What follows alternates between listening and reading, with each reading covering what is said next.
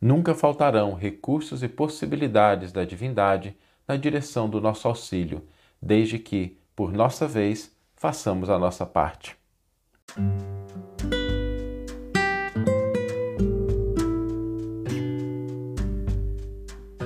Você está ouvindo o podcast O Evangelho por Emmanuel, um podcast dedicado à interpretação e ao estudo da Boa Nova de Jesus através da contribuição do benfeitor Emmanuel.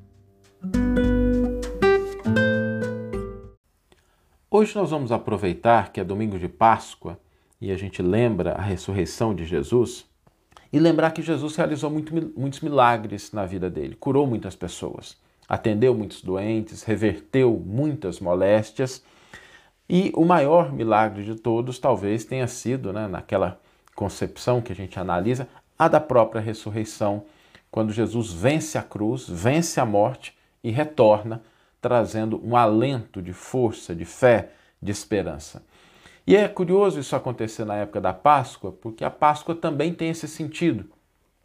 Para a gente se lembrar rapidamente, a Páscoa é uma festa judaica. A palavra Páscoa vem do Pessar, que é passagem, que é aquela passagem do Êxodos, capítulo 12, lá do Antigo Testamento, em que a, surge a última praga que tira, que ceifa a vida dos primogênitos do, do Egito, e esse anjo da morte salta, ele passa a casa dos hebreus e eles não sofrem né, essa última praga, e com isso eles são libertos do cativeiro do Egito. Né? O faraó ele tem nove chances de libertar o povo antes que acontecesse essa última praga, ele não faz, e aí os mecanismos de, de expiação comparecem, né?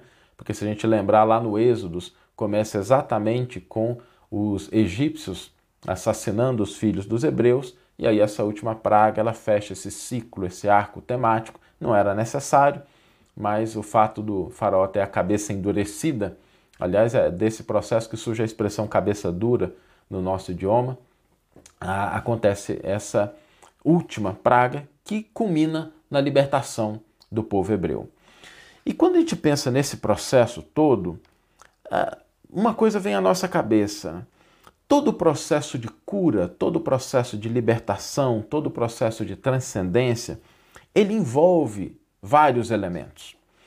Quando nós olhamos para o povo hebreu, para a história do Antigo Testamento, no Êxodos, a gente percebe que para que essa libertação acontecesse, eles tiveram que manter algumas condutas, algum comportamento, ali os pães ázimos, a vigilância durante a noite, a oração, a fé. Todos esses elementos foram colocados.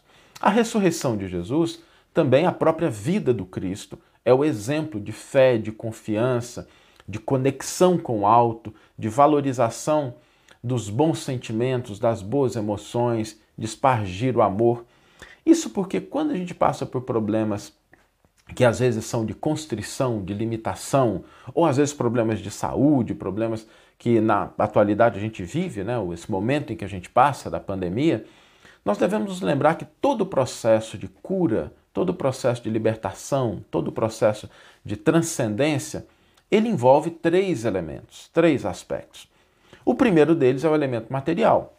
Vivemos na matéria, lidamos com a matéria, então é importante que a gente recorra à medicina, aos medicamentos, ao remédio, tudo aquilo que pode facilitar, facultar o reequilíbrio orgânico deve ser utilizado, está à nossa disposição. Nós não devemos menosprezar isso porque é um recurso extraordinário que cada vez mais avança em possibilidades. O fato é que isso não é suficiente, porque tem que comparecer também um outro elemento, que é o elemento mental e o elemento emocional. De que vale a gente ter uma saúde perfeita se a gente estiver imerso em tristeza, em revolta, em raiva, se a gente estiver apegado às coisas materiais, se a gente não souber silenciar, se a gente ficar cedendo espaço à maledicência, a falar de uma maneira desequilibrada, se a gente não cultivar a harmonia, se a gente não cultivar o otimismo. Por que, que é importante esse elemento? Porque todas essas emoções e pensamentos desequilibrados levam a estados mórbidos. Então, ainda que uma pessoa esteja sadia, se ela cultivar esse tipo de pensamento, cedo ou tarde isso vai se refletir no seu corpo, porque o corpo responde. A vida responde à nossa mente. Né? Em mais ou menos tempo, com mais velocidade ou menos velocidade, com maior intensidade ou menor intensidade, mas a vida sempre vai responder. E se a gente cultiva isso, mesmo que a gente tenha um corpo sadio, cedo ou tarde ele vai sofrer os, os impactos desses elementos, desses pensamentos. Se nós estamos doentes, então, pior ainda. Porque se a gente está doente, se o corpo está sofrendo, se o corpo está passando por um processo de, de morbidez e a gente ainda cultiva esses pensamentos, a gente tem dois elementos de desequilíbrio, eh, dos elementos que favorecem a nossa cura, a nossa libertação. Dois elementos estão em desequilíbrio: o corpo e as nossas emoções, os nossos pensamentos. E o terceiro elemento que nós nunca devemos desprezar é a fé, a confiança, que se traduz, que se reflete no ato da oração. A oração é algo muito importante porque ela nos conecta ao Criador, nos conecta às forças superiores da vida e traz para cada um de nós as possibilidades que sempre estão à nossa disposição.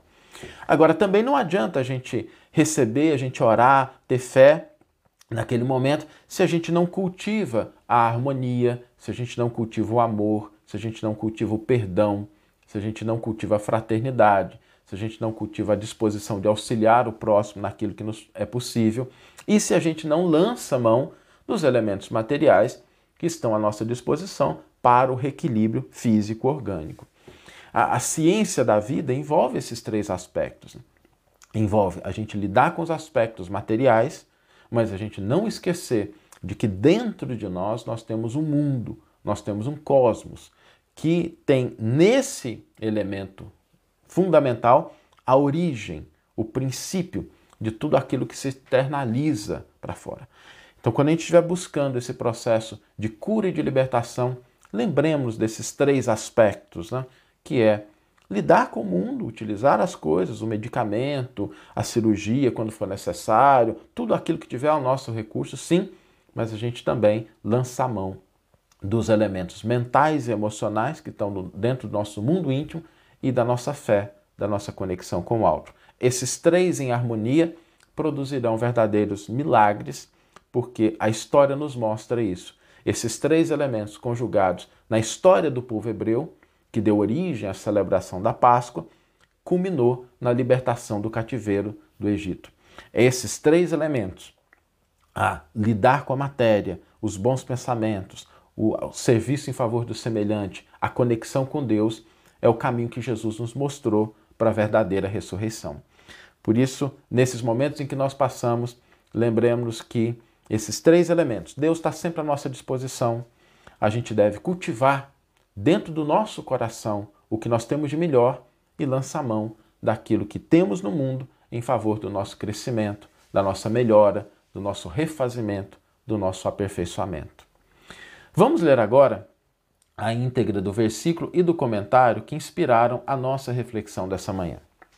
O versículo está na carta de Tiago, capítulo 5, versículo 15, e nos diz o seguinte: A oração da fé salvará o doente, e o Senhor o porá de pé.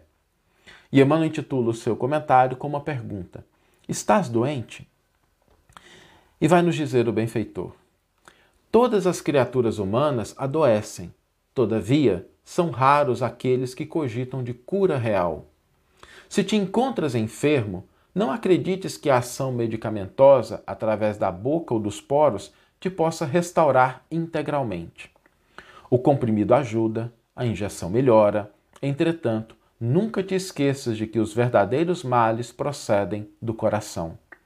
A mente é fonte criadora. A vida, pouco a pouco, plasma em torno de teus passos aquilo que desejas. De que vale a medicação exterior se prossegues tristes, acabrunhado ou insubmisso?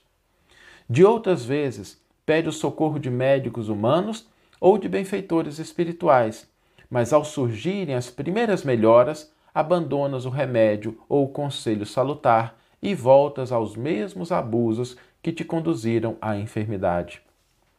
Como regenerar a saúde se perdes longas horas na posição da cólera ou do desânimo?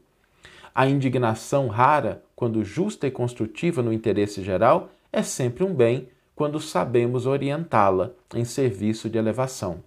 Contudo, a indignação diária a propósito de tudo, de todos e de nós mesmos é um hábito pernicioso de consequências imprevisíveis. O desalento, por sua vez, é clima anestesiante que entorpece e destrói. E que falar da maledicência ou da inutilidade com as quais despendes tempo valioso e longo em conversação infrutífera, extinguindo as tuas forças? Que gênio milagroso te doará o equilíbrio orgânico se não sabes calar nem desculpar, se não ajudas nem compreendes, se não te humilhas para os desígnios superiores, nem procuras harmonia com os homens? Por mais se apressem socorristas da terra e do plano espiritual em teu favor, devoras as próprias energias, vítima imprevidente do suicídio indireto. Se estás doente, meu amigo, acima de qualquer medicação, aprende a orar e a entender, a auxiliar e a preparar o coração para a grande mudança. Desapega-te de bens transitórios que te foram emprestados pelo poder divino, de acordo com a lei do uso, e lembra-te de que serás, agora ou depois, reconduzido à vida maior, onde encontramos sempre a própria consciência.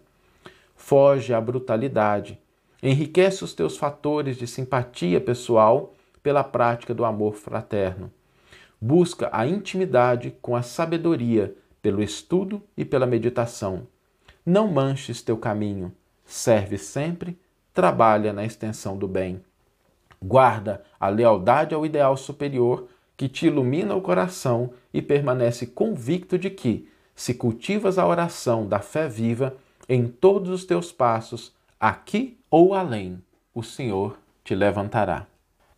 Que você tenha uma excelente manhã uma excelente tarde ou uma excelente noite e que possamos nos encontrar no próximo episódio. Um grande abraço e até lá!